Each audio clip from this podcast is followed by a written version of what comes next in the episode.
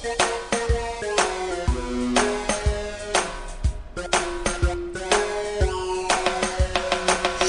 羊羊、美羊羊、懒羊羊、沸羊羊、慢羊羊，软绵绵，红太狼、灰太狼。吃喝玩乐，余生有你。欢迎收听咸鱼康复中心。别看我只是一只羊，绿草也为我变得更香。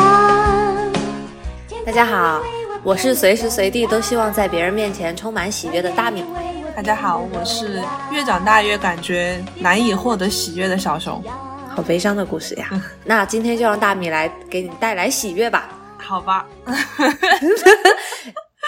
那我们也希望小熊在今天的节目当中努力挖掘自己的喜悦瞬间，成为一个充满喜悦的人。嗯嗯嗯。然后这一期呢，就是大米老师，你的打算是不是要做一个连续剧？这是我们的那个 连续剧的第一集。对的，我们每次的提名是我一期，小熊一期，所以在接下来的八周之内的其中四期，大家会听到喜、怒、哀、乐这四重奏，还不如酸甜苦辣呢。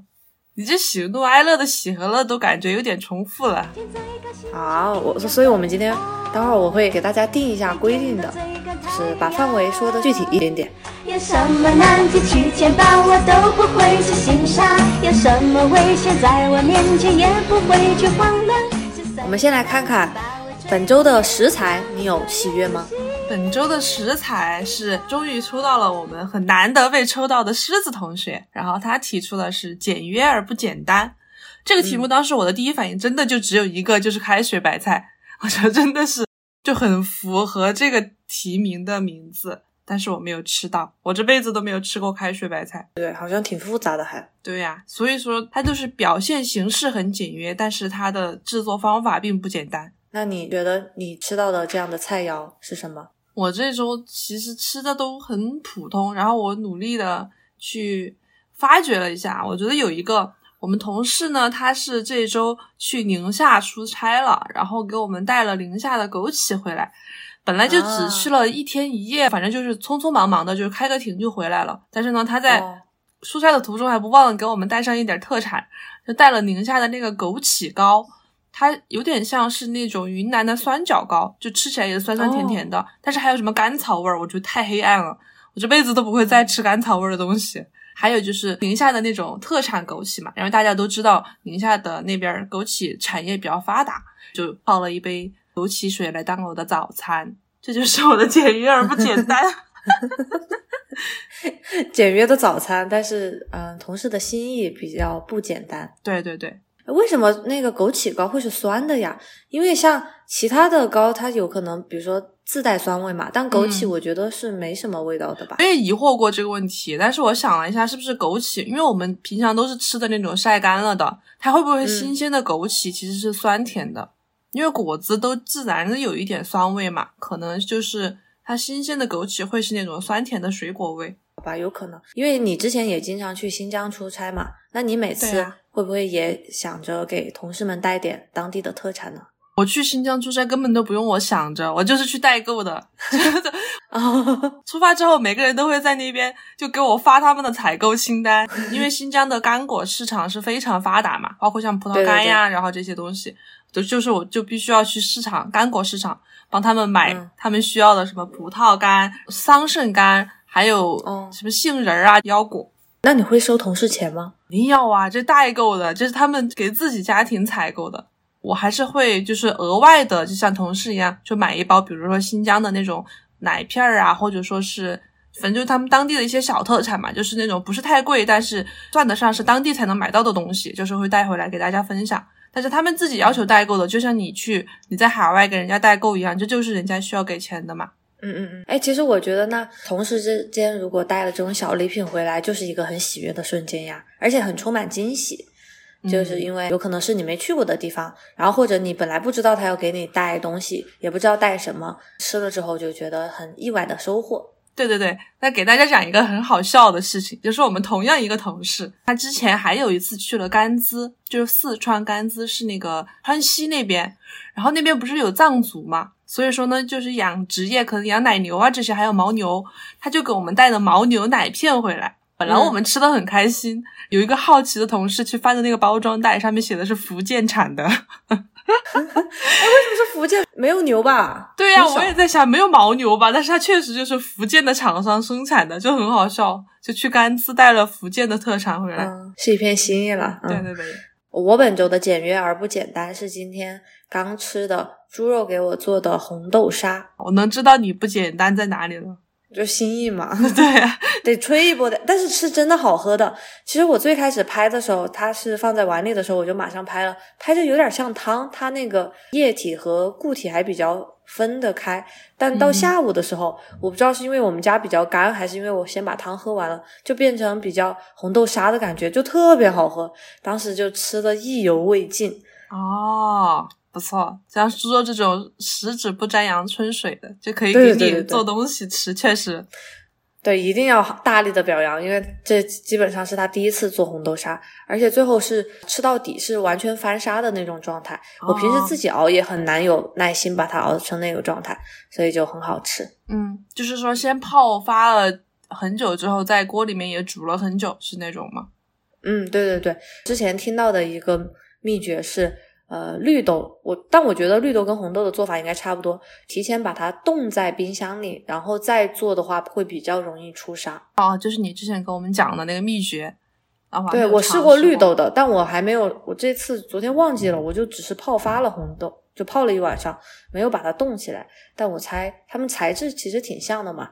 嗯，其实红豆沙和绿豆沙是两个，我觉得给人的感觉很相反的东西。就绿豆沙一般是夏天吃的，就比较清凉，但是红豆沙就很哦适合冬天吃，也可能是因为它们颜色上的区别。就冬天一定要，就像日本那边，他一定要喝一碗暖暖的红豆汤煮年糕的那种，就给人感觉很温暖。哎，我没吃过红豆汤煮年糕，哎，你吃过吗？你可以去网上搜食谱，然后自己试一下。我也没有我，吃年糕都是 都是咸的，就是那种韩式年糕。嗯，他们是当做甜品来吃的，就是红豆沙和年糕，就你就想象那种糯米圆子一起煮的那种甜甜汤圆儿的味道。对对对，扁汤圆儿，所有天气又要叫人大下的力量。虽然我只是羊。那我们接下来听听这一周有什么新鲜的感受。大米老师这周听说是脱离了学生和老师，听听你的新发现。我的新鲜事是关于校长的。在录之前，啊，我草率了。对小熊在那里挑衅我说我是不是又讲学校的事情，又讲跟学生？我跟他说不是，你骗我！咋的嘛？校长就是校长呀，人家官职都不一样的好吗？好吧，但但确实是也是一个暖心的故事，就是我，嗯、我的车胎它有一天自动提示说胎压不稳，嗯。然后我就跟猪肉说，我说提示了，你帮我看一下，因为平时是我在开那辆车嘛，他在停车场看了一下，他说没事儿，估计是因为天气突然降温了之后，他那个检测的不准，因为之前确实有发生过这个样子，所以我也没有太在意，然后我就继续开。结果大概过了两天吧，我下午有一天从学校回家的时候，我突然看到那个轮胎有点扁了，就我肉眼可见的扁了。所以我就我就说，哎，这个不行吧？对，那那天还不是回家，因为我要去我任教的初中帮一个忙，嗯就是他们有排球比赛，我要去现场负责管理秩序这个样子，嗯所以我要从高中开到初中去，再完成了之后才回家。当时我就很担心，我就不知道他什么时候在路上会爆。高中其实离初中只有十分钟的路程，我猜应该不会有太大的问题。但是我回家的话是需要半个小时，而且是开高速，我就觉得比较危险嘛。在美国，其实修车特别麻烦，嗯基本上都是要采取预约制的。然后我们家又没有两辆车，因为美国很多家庭都有两辆车，所以他们也不太在意这个问题。我当时就在想怎么办。猪肉它也在家里嘛，就远水救不了近火。我就想，之前有遇到过爆胎，就完全爆掉那种，就是要安备胎，装上还是能用个一两天的嘛。但是我自己完全不会换备胎，所以我就想先赶到初中去把那个活动搞完了之后，看有没有学校的人能帮我换一个备胎的。哦，你们车上是已经装了有备胎的吗？对，车上基本上都有吧。我的车没有。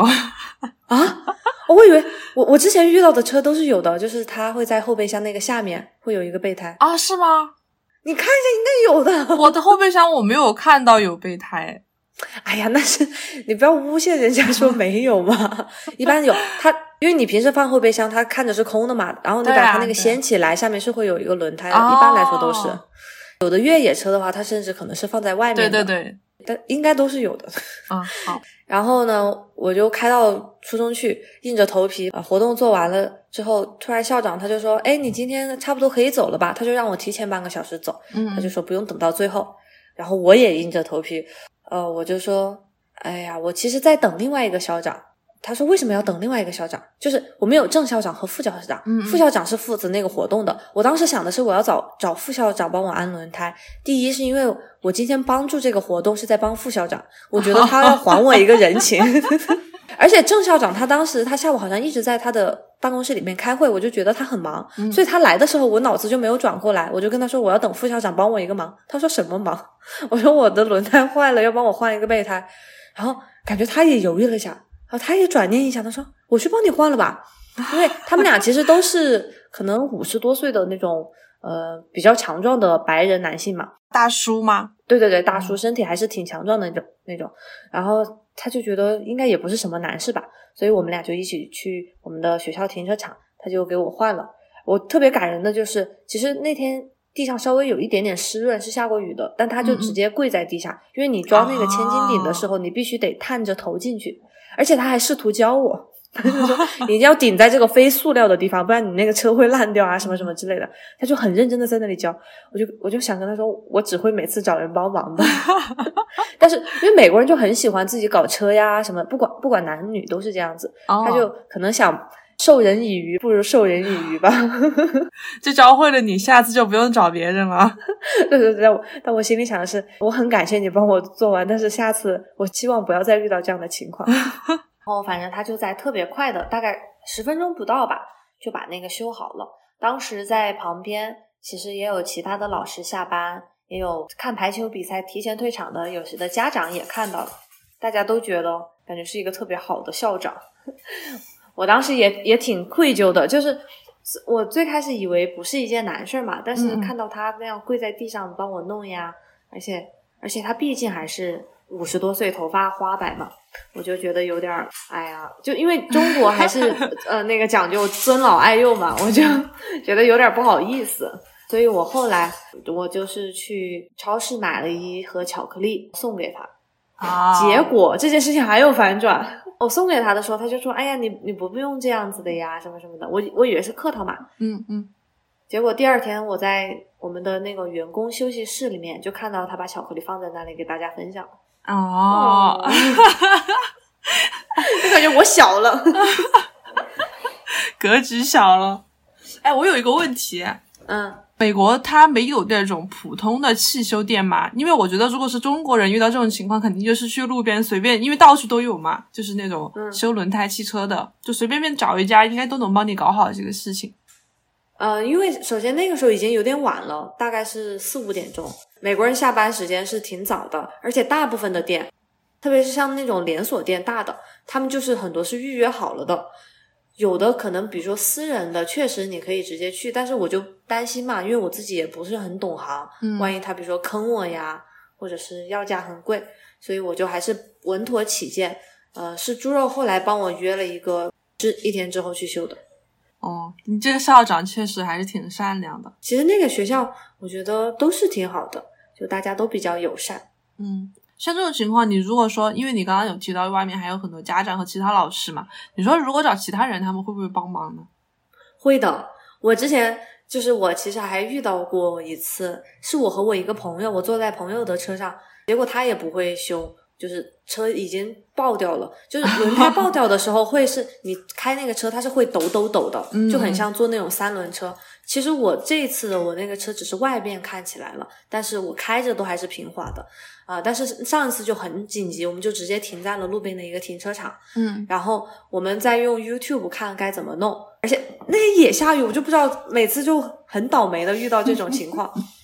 结果停车场刚好有一个那种美国大汉，你懂吧？啊三四十岁的一个壮男，然后他说我来帮你们修吧，然后就噔噔噔几下就搞好了。所以其实在美国，只要你不是在那种乡郊野外的话，我觉得大部分人都还是首先他们愿意帮忙，其次他们也会怎么弄。对，我觉得会怎么弄这个技能太太神奇了，因为你到中国，你肯定大街上拉不出一个人来会修这个东西。那倒没，但中国警察就很多了呀，交警什么的，然后或者你找那种紧急救援的，我觉得挺方便的。对，你可以停在就你哪里爆了，你就在哪里停下来，因为确实很危险，不要再驾驶了，就直接打那个道路救援电话就好了。对对对，但反正我就很害怕，我是在什么高速上或者在一个比较偏僻的路上突然爆掉了，所以我当时先起见，虽然它还没有出现很抖动的情况，我也是想先找人帮我换了之后，我再开回家。嗯，对。小熊的新鲜事呢？啊，我的新鲜事这周其实没有很特别值得拿出来说的新鲜感，但是有一个事情是我确实感受很深。这周五，因为一般周五大家下班都比较早嘛，以前我也是属于那种到点儿就溜的，然后就五点钟就下班了。但是这周星期五有一个很紧急的事情，要赶一个合同，我就一直改到了晚上八九点钟。八九点钟我还没吃晚饭嘛，当时就已经饿得头都发昏、手都发抖的那种了，我感觉。就下班开车的时候，本来我还有点心颤颤的，所以我开车本来平时我喜欢把车窗全部就拉上来，因为这样会比较静音，然后让我比较专注嘛。但是那天我害怕就是自己心神不宁，因为确实太饿了，然后我就一直把窗户打开，想吹风让自己清醒一点。就发现正好下着雨，然后又是重庆比较晚的一个晚上了，你在路上开车真的超级舒服，会让你感受到这个城市的那种活力。怎么说呢？也 也不光是活力吧，有下雨，然后有灯，湿湿的路面，正好现在是十月份，就有那种桂花的香味。哦，对，我看到你微博上发的，我在想，真的有那么夸张吗？因为你说是什么寺过来的那个，的是能闻到桂花香的，因为我们家正好在北滨路洪恩寺公园附近嘛。洪恩寺公园呢，就是以桂花出名的。然后每年到秋天的时候，它上面桂花就特别多，然后真的是整座山都很香。当时我是正好在北滨路上经过了那个洪恩寺山的脚下的时候，就桂花香超级浓郁。也可能是因为，嗯，因为正好是那个山的旁边嘛，可能整座山它差不多高高低低都种的那个树是很香，你就知道晚上有一种那种夜桂。啊，夜来香。哎，有夜来香的 感觉，然后又很凉快。重庆这几天真的降温降的很厉害，那就只有十几度，然后那个风吹着，桂桂花香又闻着，然后加上周围的那种流光溢彩的感觉，你会觉得啊，重庆真的太好了，这辈子都不想离开重庆。哎呦，听着我都想吃桂花汤圆了。你怎么什么都想到吃的？因为在美国很少，我基本上没有见到过桂花，就很想吃汤圆儿。我觉得桂花算是我们国家独有的一种嗯文文化象征了吧。我不知道它是不是只有中国才有，但是我觉得中国人对它是最重视的，就包括桂花像的象征是什么？就秋天吧。中秋节呀、金桂呀，就是有和那种合家团圆的意思，然后哦也比较中国风吧。就桂花这个香味，它小小的、细细的，但是它香味很浓郁，也可能像中国人一样，你知道吧？就 内敛，对，因为我觉得好像其他国家他们会喜欢那种大的，嗯然后比较艳丽的，但桂花就是比较符合国人的一种低调，对对但是，却清香的感觉。嗯，而且都是小小的，但是却很多朵在在一起，变成了一簇。聚是一团火，散是满天星，好正能量，我们这个节目。就很嗯，好。好，好呀，好呀，好的。那感觉小熊的新鲜事又是一个充满喜悦的事情嘛？你看嘛，生活中就是有很有很多喜悦呀。哎呦，这个事情确实是给我很大的喜悦的感受，所以我也会把它列为这周的新鲜事，就真的很快乐。但是我也不想再加班了，嗯，痛苦。我可以选择在深夜去飙车兜风，但是我不能不能因为加班来做这个事情。对，但还好是你在加班完了之后嘛，嗯就回家的路上，我觉得也是一个让你更加喜悦的心情。对，而且正好是到星期五了，星期五的晚上，就让这个事情更加的喜悦。Beautiful things that make me sing like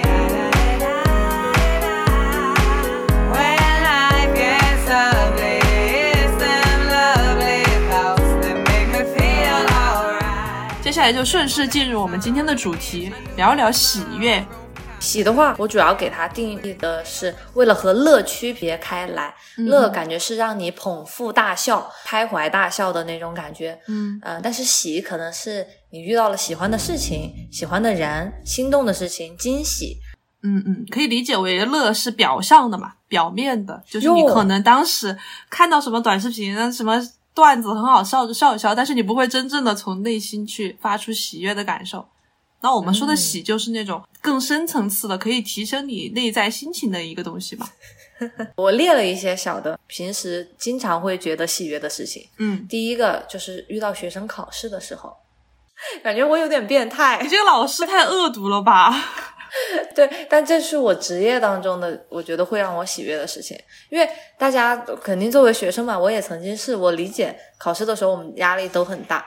但是其实老师的话，首先我们平时备课还挺累的，嗯，特别是像我这学期，我每天要备七节不同的内容的课，七节。哦所以就那个工作量对我来说真的有有一点点大。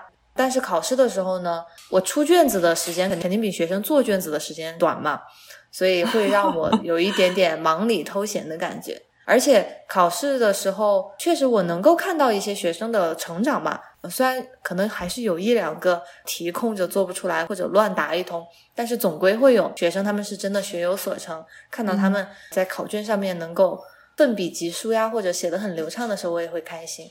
嗯嗯嗯，就是你自己的教学是有成果的，就会有人去学习，学到了这些东西。我觉得这其实对于老师来说，大部分我们的喜悦其实都是来自于学生学到了什么，因为我们教了什么的话是固定的，就是是我们可以掌握的。但是嗯学生学出来的成果的话，有时候真的缘分天注定。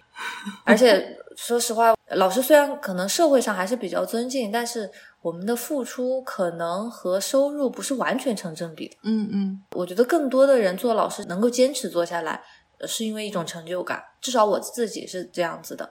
不是因为有寒暑假吗？寒暑假，但是也也是一个考虑的方面啦。但是我是说，和其他工作比较起来的话，比如说你去做码农，你挣的钱多，你可以早退休嘛。但是作为老师的话，他挣的钱其实算下来时薪没有那么高，但我们愿意去做，就是因为我们觉得是一件有意义的事情在完成，所以这也是我工作中的喜悦吧。哦，你这个利益就太伟大了一点。本来我刚刚还想说，你是不是因为考试了之后，你又可以放假了？没有，就平时这个小考了。哦，你也可以待会儿讲你的呀。你的工作当中，你不是为了挣钱，是为了帮助他人，伸张法律的正义。我没有这么高尚。就我也从工作方面来说的话，也跟你有类似的情况。我觉得我们的喜悦就来自于我们努力的案子有了成果。这个案子它可能本来是处于一个不明确的阶段，法条它有明确的规定，但是有一些事情它是在法官的自由裁量权里面的，法官可以说这样，也可以说那样。这个时候就需要你律师来据理力争，用你这边的方式方法去达到你想要的结果。但我觉得每次就能得到我们想要的结果，最后那个判决是说法官在裁判文书里面描述的原因和理由跟我们争取的方向是一致的时候，我就觉得非常的有成就感。嗯，知道我所坚持的事情是对的，并且得到了法院的认可，得到了国家的认可嘛，就变相于变相等 哇，你这个更高大上了。因为司法机关就代表了国家的意思嘛。嗯嗯还有就是，有的时候一个案子做了很久很久，它可能不是那种诉讼案子，它可能是非诉的案子。然后最后，比如说我去帮助别人做一个股权转让项目，最后这个股权转让成功了，按照我们设计的方案去实施完成了，然后也收到了对方哎付过来的律师费，就感觉很开心。收钱的时候都很开心。对对对，那你会因为顾客对你们的感谢，或者看到他的呃一种状态，让你感到开心吗？也会啊，因为我们这个团队它其实有一点那种完全靠老大撑起来的感觉，因为他都是靠着他几十年的律师生涯的经历去累积的这种老顾客，都是那种央企、国企嘛，他其实也可以在。中途每年重新签订合同的时候换人，但是他因为你有这样的一个支撑力在这边，所以他他愿意相信你，然后继续跟你合作。嗯这个时候，比如说有那种老的顾问单位，因为我去的次数比较多，他可能会跟老大说：“哎，你们那个熊律师挺不错的，就说也很踏实，然后也很细心啊。”这样，我就听着别人夸的时候，我觉得也是嗯嗯，很开心。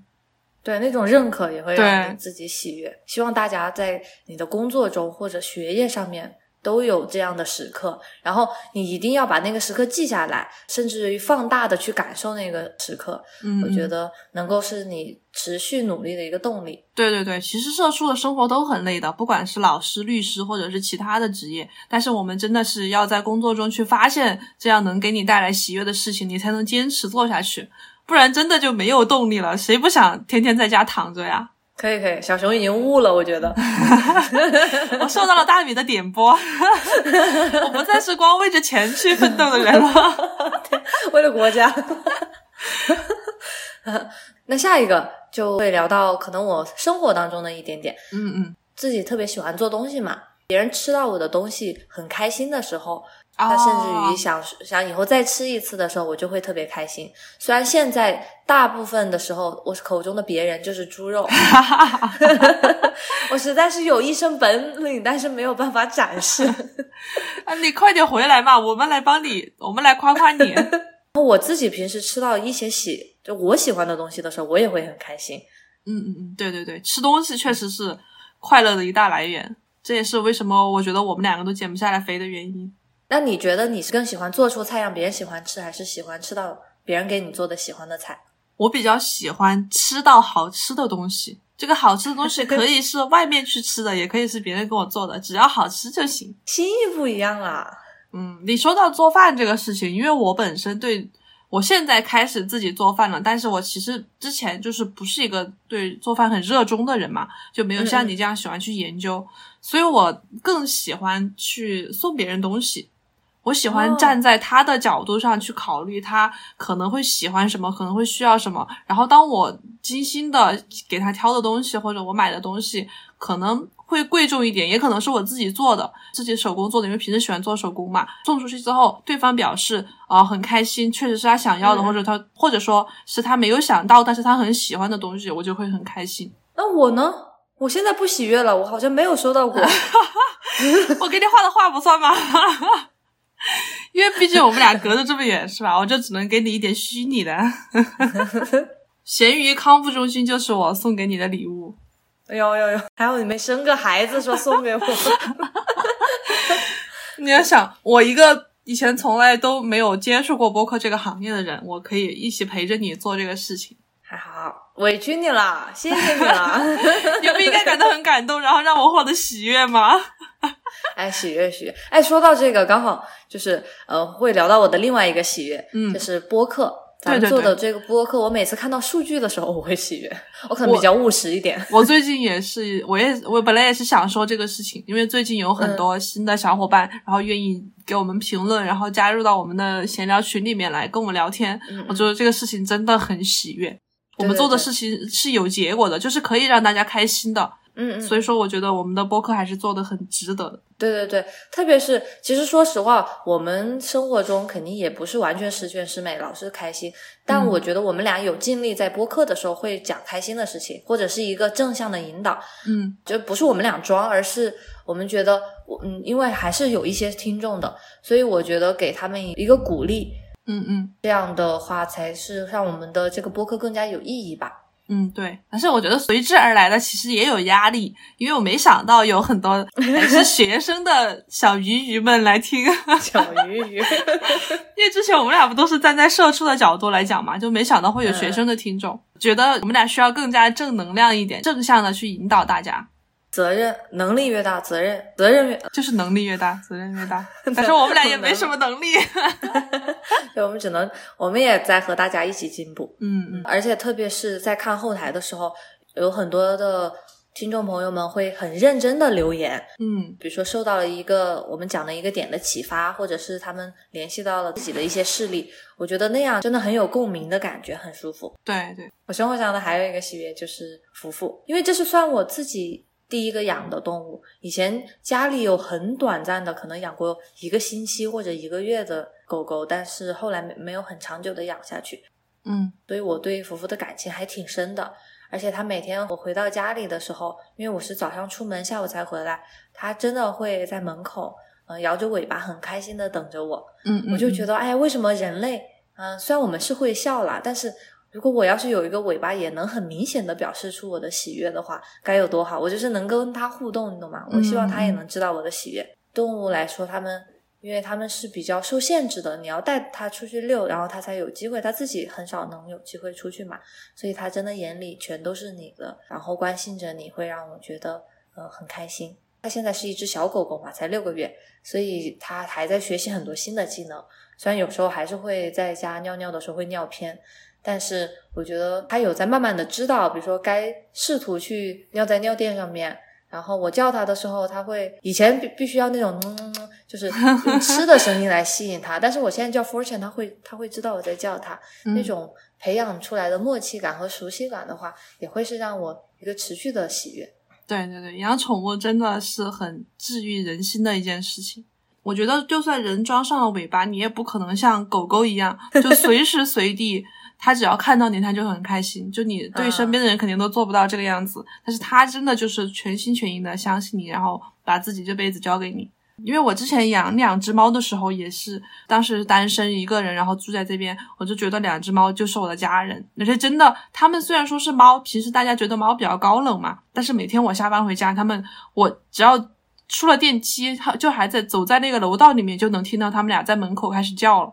然后一开门，两只都上来要围着我，要我抱的那种，就真的感觉超级开心。而且睡觉的时候，两个都一起睡到床上来，要睡到我身边。我两只猫，有一只流浪猫，就是去收养的流浪猫；有一只是那种猫舍养的，它比较粘人，它睡觉的时候会把头放在我的手里面，嗯，真的是太可爱了，就感觉心都化了。养宠物也是一个很能让人获得喜悦感的一个事情。哎，可惜我觉得应该是柴犬的一个小通病，嗯它们稍微独立一些，它不会很喜欢完全的黏在我身边，它会喜欢跟我玩，但是很少会做到说在我身边趴下来就在睡着，甚至有时候它睡觉了，我我靠近它，它会躲开，稍微会有 一点点心寒，但呃可能是它的性格所致。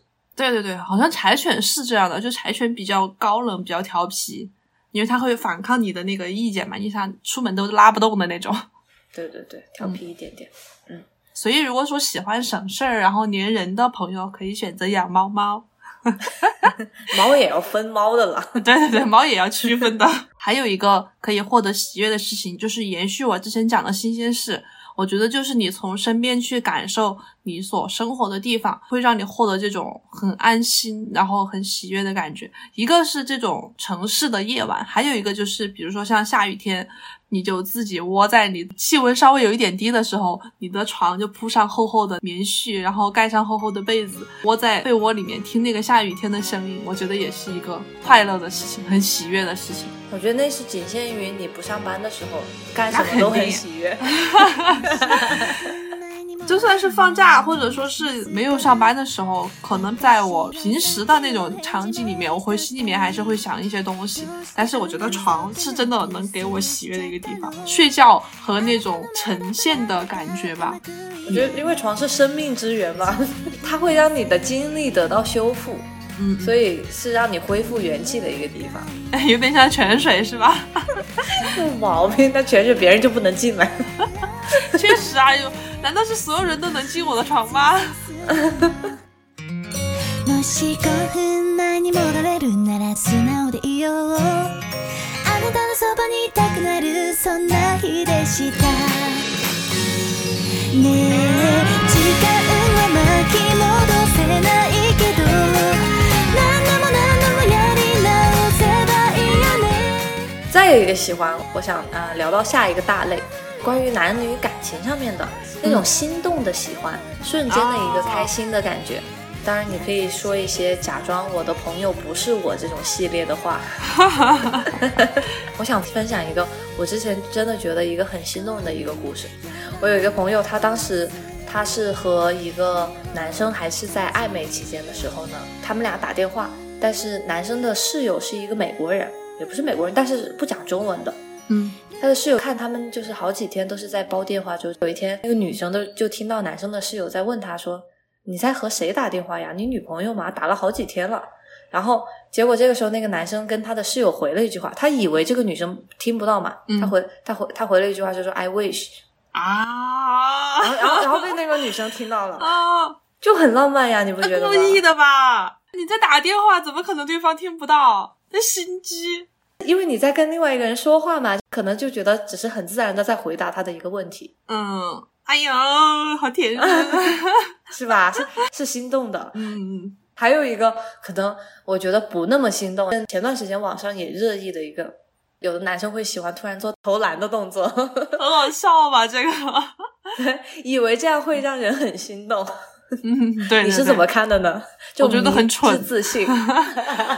但是这一点其实我觉得还挺可爱的。男生因为之前不是都在说是长不大的小孩子嘛，所以说他们可能就是真的从内心里面以为自己很帅，然后做一些动作的话，就会给人感觉他很幼稚，但是又很可爱的感觉。哦，让我想到你喜欢的孔刘。我觉得要是孔刘做那个动作，你肯定就觉得好可爱。对，那肯定的。但是我们上次说的是李东旭，李东旭做，我觉得他做不出来这种动作我。也觉得，做的他就是往帅的那个做，但是孔刘就感觉是搞怪的做一下，然后你觉得他很可爱。嗯，但是前提是你真的是因为这种单纯的目的哈。要是这个男生本身是那种很油腻，然后狂妄自大的，可能对他本身也没什么好感的话，他做这个动作，我就可能单纯的觉得他很傻逼。那你觉得你心中男生心动的瞬间，就比如说在电视里看到啊，或者生活中遇到，或者朋友说过的，你觉得会是什么样子？你有喜欢的那种心动？嗯，之前为什么我跟小新是联络上了？就是他嗯勇敢的踏出了找我聊微信的第一步。因为之前我们虽然加了微信，但是都没有怎么聊天。他有几天是连续晚上发了弹吉他、弹唱的视频，是我 我看了点进去，然后觉得哦这个人唱歌还挺好听的，然后弹吉他也很好听，我就顺手给他点了几个赞。很喜欢这种有魅力的感觉。啊 哦，是朋友圈是吗？对对对，他本来发这个朋友圈的目的就是想吸引我的注意，看到我连续点了几天赞之后就，就大胆的来找我聊天了。但是这以后他就再也没有练过吉他了，气死我了，狗男人！哎，不应该在什么表白的时候或者纪念日的时候，我觉得他会憋一个大招。I wish，I wish，Call back。所以我是真的觉得弹吉他男生，而且加上唱歌很好听的话，就弹的时候会有心动的感觉。还有一个另外一个心动的感觉，就是他给我收伞的时候，我是不是在播客里面讲过这个故事？收伞，嗯，我好像讲过，就是他送我去车站的路上，然后太阳很大，打了太阳伞，进站了之后不是收伞嘛，然后他把我伞收下来之后，把那个伞叠好了，放在我的包里。为什么心动？我是会觉得这个男人很可靠、很细致啦，但是我觉得不是心动吧？我真的超级心动，好吗？我就觉得啊，居然会有男人会愿意叠伞，那这种事情，可能以前没有人跟我做过，就给一点小恩小惠就会心动。小新听到这里的时候，我要告诉你，同理，你也可以用作去叠衣服，然后收拾房间哦。小新说：“我的生活中没有喜悦了。还有另外一个，我觉得男生可以去表现的点，就是会让人觉得很心动，是你在展现出自己智慧的时候，比如说像在打狼人杀或者是玩密室桌游的时候，那个男生他表现的特别的啊聪明，或者就是打游戏的时候特别厉害，带我飞的那种感觉。我已经很久没有玩过狼人杀了，但我之前玩狼人杀，我都是最会撒谎的那个，所以，哎，我就觉得其他人配不上我怎么办？来，我们试一试，在我们群里 搞一个狼人杀和剧本杀的那个。好久不练。我也是喜欢男生展现偏展现智慧吧，但是我喜欢他们很认真工作的时候。我记得当时我第一次见到他，其实是我们在学校的学生会，我们拍一个宣传片，他是要演一个高冷男神在那边看电脑，他当时头发稍微理了一下，就是发胶稍微顺了一下，嗯然后戴了一个眼镜，拿着一台电脑在那边椅子上坐着弄的时候，我就入戏了，你知道吗？我就好心动，我就喜欢，因为我就觉得很帅，而且可能你比较喜欢那种有音乐才华的吧，但我可能就更喜欢会一项知识的那种的，嗯嗯嗯，就比如说他是编程呀，特别是我不会的那种领域，我就会觉得很厉害。对对对，这个我也有同感。那可能这是女生的通病，男生们学起来。但是我后来就发现，他在我每次遇到电脑问题，他只叫我重启的时候，我就觉得 滤镜破灭了。都是这样的，男人都是这样的。那你觉得你让人喜欢的，就是你能给别人造成喜悦的瞬间是什么呢？这个你问我，我不太能知道吧？你能感受到别人就是很真诚的微笑呀。那就是我送礼物的时候，花钱了就能获得快乐。这个快乐太简单了。说起来，最近有一个事情，苹果不是这个秋季有新的发布会嘛？嗯，当时那个苹果的手表开始预售的时候，我就给我和小新都一人订了一块那个手表。他的表是昨天先到了。这个表我们俩之间真的闹了很多矛盾，因为我告诉他我买了表这个消息的时候，他没有表现的在我意料之中应该有的那么开心。哦，明白，懂懂那个点。对，就把我的喜悦降低了一个档次，你知道吧？本来我真的是很期待他收到这个礼物有多开心呢。但是他昨天收到表的时候啊，就还是挺开心，所以我的喜悦又回来了一点。本来应该有一分的，然后之前变成了三分之一分，现在是三分之二分。哎，你为什么要拿一分作为总分？很难算。但是其实送礼物这个事情就是要分人的，你送的礼物你就要做好别人不一定会喜欢的心理准备。那你会比较喜欢送钱吗？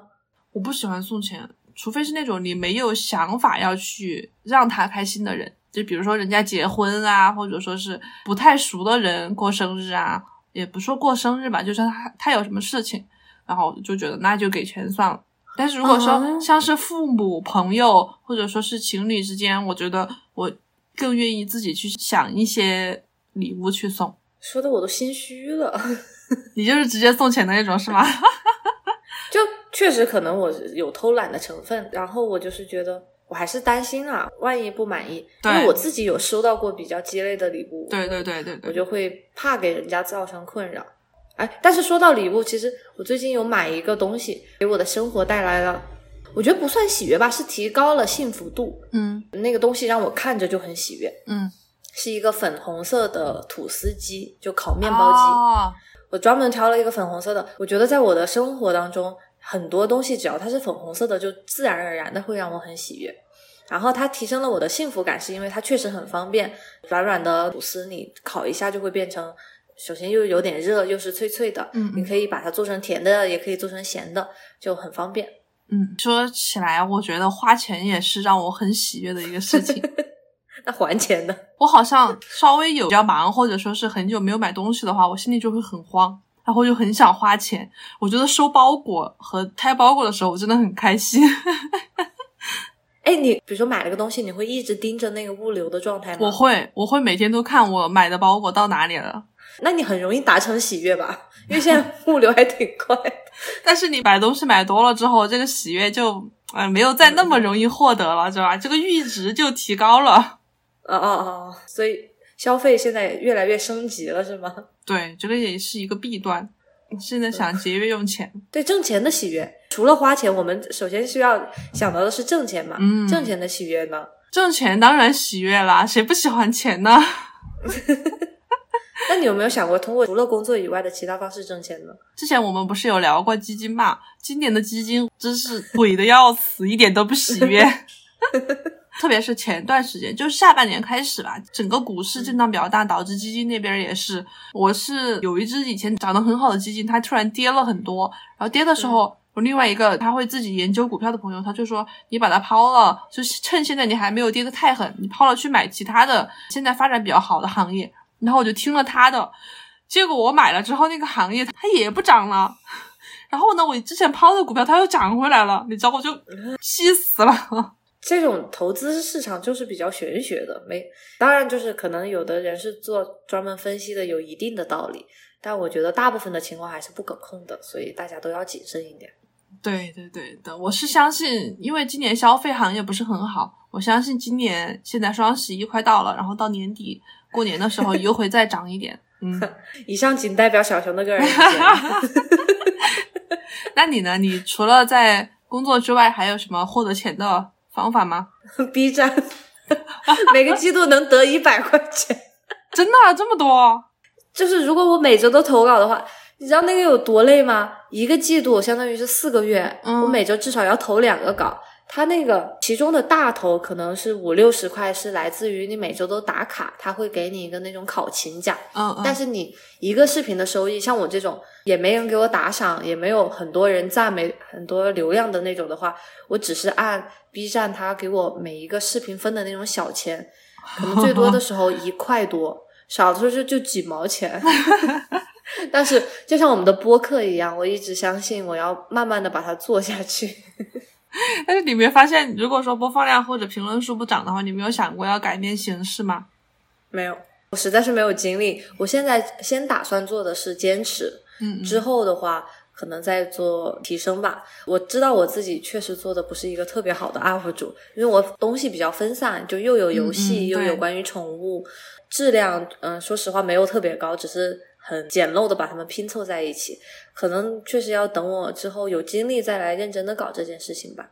嗯，现在的来说只是一个分享，但我觉得分享这件事本身还是会给我带来很大的喜悦，因为有时候还是会有一两个，比如说点赞我的游戏视频，会默认他们学到了一些套路，然 后特别是发的福福的视频的话，有时候会有一两个真人的评论，嗯嗯嗯，我觉得还是让他们看到了福福的可爱瞬间，会让他们也收获喜悦吧。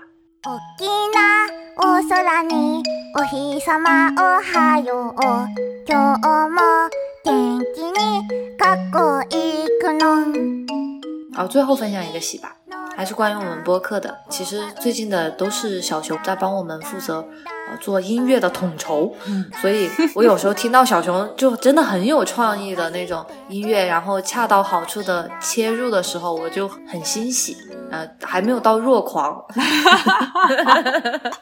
但是我真的有时候会觉得很妙，很妙。还有包括我们的 show notes，就是简介，有时候小熊会很有巧思的用一些比较对仗的那种排版，嗯或者是很符合主题的，我就觉得也是一个小彩蛋。希望大家一定一定要认真的听哦，然后也要把我们的简介每次都认真的看一看。嗯嗯，我们俩现在的分工因为有变化嘛，之前本来是我们俩一人剪一期，现在变成了大米，就每次都是大米剪辑音频干音，然后让我来加后期，然后我就觉得工作量对我来说确实小了很多。我不知道你在剪干音的时候是怎么样的，但是我剪的时候我就会很强迫症，我会一直反复的听某一句话，然后导致我的效率有一点慢。所以现在你剪的话，让我的效率提高了很多。那你听我的还算满意吗？我听你的，我也会自己要剪一点，因为有我有的时候会剪掉那种空隙比较长的时候，我已经很认真的在剪了，两句话之间 有的时候啊，有可能是我给你的留白，或者是给你加入 BGM 的时候，确实会比较耗时间，就是剪那个最开始的素材。嗯但是我觉得也是一个反思和不断进步的过程吧。那我们从录第一期到现在，我们的表达上面也会流利很多。嗯嗯，呃，嗯当然还是在努力当中。自我表达确实播客给我们一个特别好的平台，在生活中，可能你最多是跟你的身边的人或者同事只言片语的抱怨，但是每周现在我们录这个，有一点像一个命题作文一样，嗯嗯嗯，我们能够把一些事情串联起来，然后长段的表达，有升华，也有互相的分享，是一个很好的机会。对我现在再倒回去听我们俩之前录的一些播客，啊，我都不敢听，好尬。对我就觉得我们俩的，包括从声音和那个录音的质量和剪辑的质量来说，还是都有提升的。可能这种进步，我觉得也算是我们俩一个一个喜悦。嗯嗯，好的，我感觉这句话之后应该放那个超越梦想。扫，好，那我们这期就分享了我们的人生喜怒哀乐当中的第一个，嗯关于我们的喜悦，以一个开心的状态开始我们的这一系列的话题。嗯，嗯我自己的总结的话，呃，我们俩的喜悦更多的是来自于他人对我们的认可。然后我们做的事情让别人感到开心，你要多付出，然后有时候你才会得到相应的回报，也放大自己在当中的成就感，才会不会觉得它是一件很辛苦的事情。对，我觉得从性格上来说，都是我们 N F 人群的这种通性吧，从成就感和认可感当中获得喜悦，比较喜欢付出的那种吧。欢迎大家也在评论区分享你们的喜悦，让我们感受一下更快乐的事情。那也欢迎大家来添加我们的闲鱼小助手，微信的搜索 Fish Friend 二零二一就可以添加。但是因为小助手他比较懒惰，就是他可能他就是你，可能几天才会上一次号，添加的时间不是很确定，大家稍微等待一下。如果说一直没有加的话，也可以到评论区来催我们。对对，而且大家提交了申请之后，不要一直盯着他，那会影响你的体验。你要过了两天，突然发现你进群了，这是一种惊喜，好吗？好，我一定会更加努力，等号的。好了好了，那我们这期播客就到这里，再见，拜拜，拜拜。